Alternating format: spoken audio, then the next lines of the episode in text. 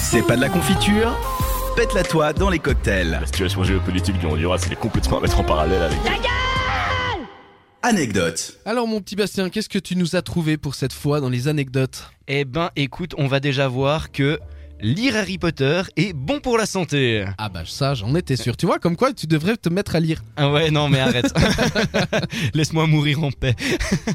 non, car selon une étude donc menée en 2005, lire Harry Potter est bon pour la santé.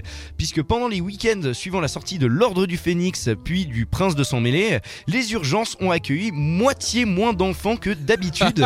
ce qui s'explique facilement par le fait qu'ils étaient scotchés au canapé en train de bouquiner.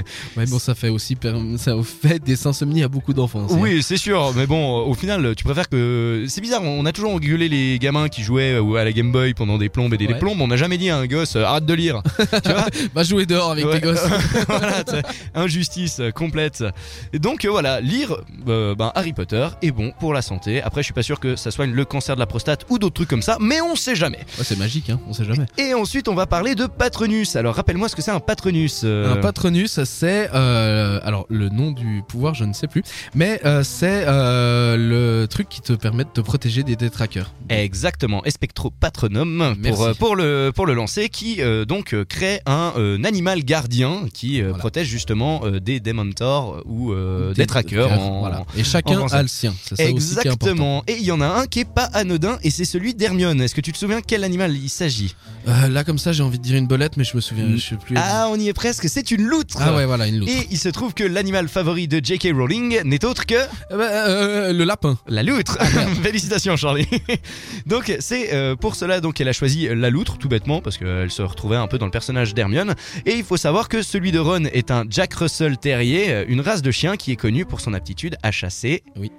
Les les, loutres, Preuve que le rouquin, il avait déjà des idées dans le vent.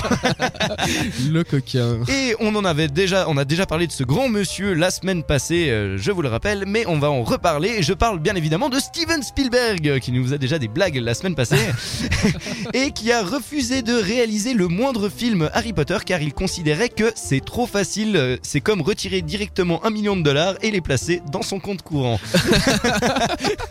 J'adore ce mec. Ouais, j'aime beaucoup. J'adore ce mec, il a Ah, de J'aime pas l'esprit. forcément tout ce qu'il fait, mais j'aime bien son esprit. Et en parlant de petites blagues, eh ben ils se sont bien amusés euh, lors euh, du lors des crédits de la Coupe de Feu, euh, puisque à la fin du générique euh, justement de ce film, une mention précise qu'aucun dragon n'a été maltraité durant le tournage.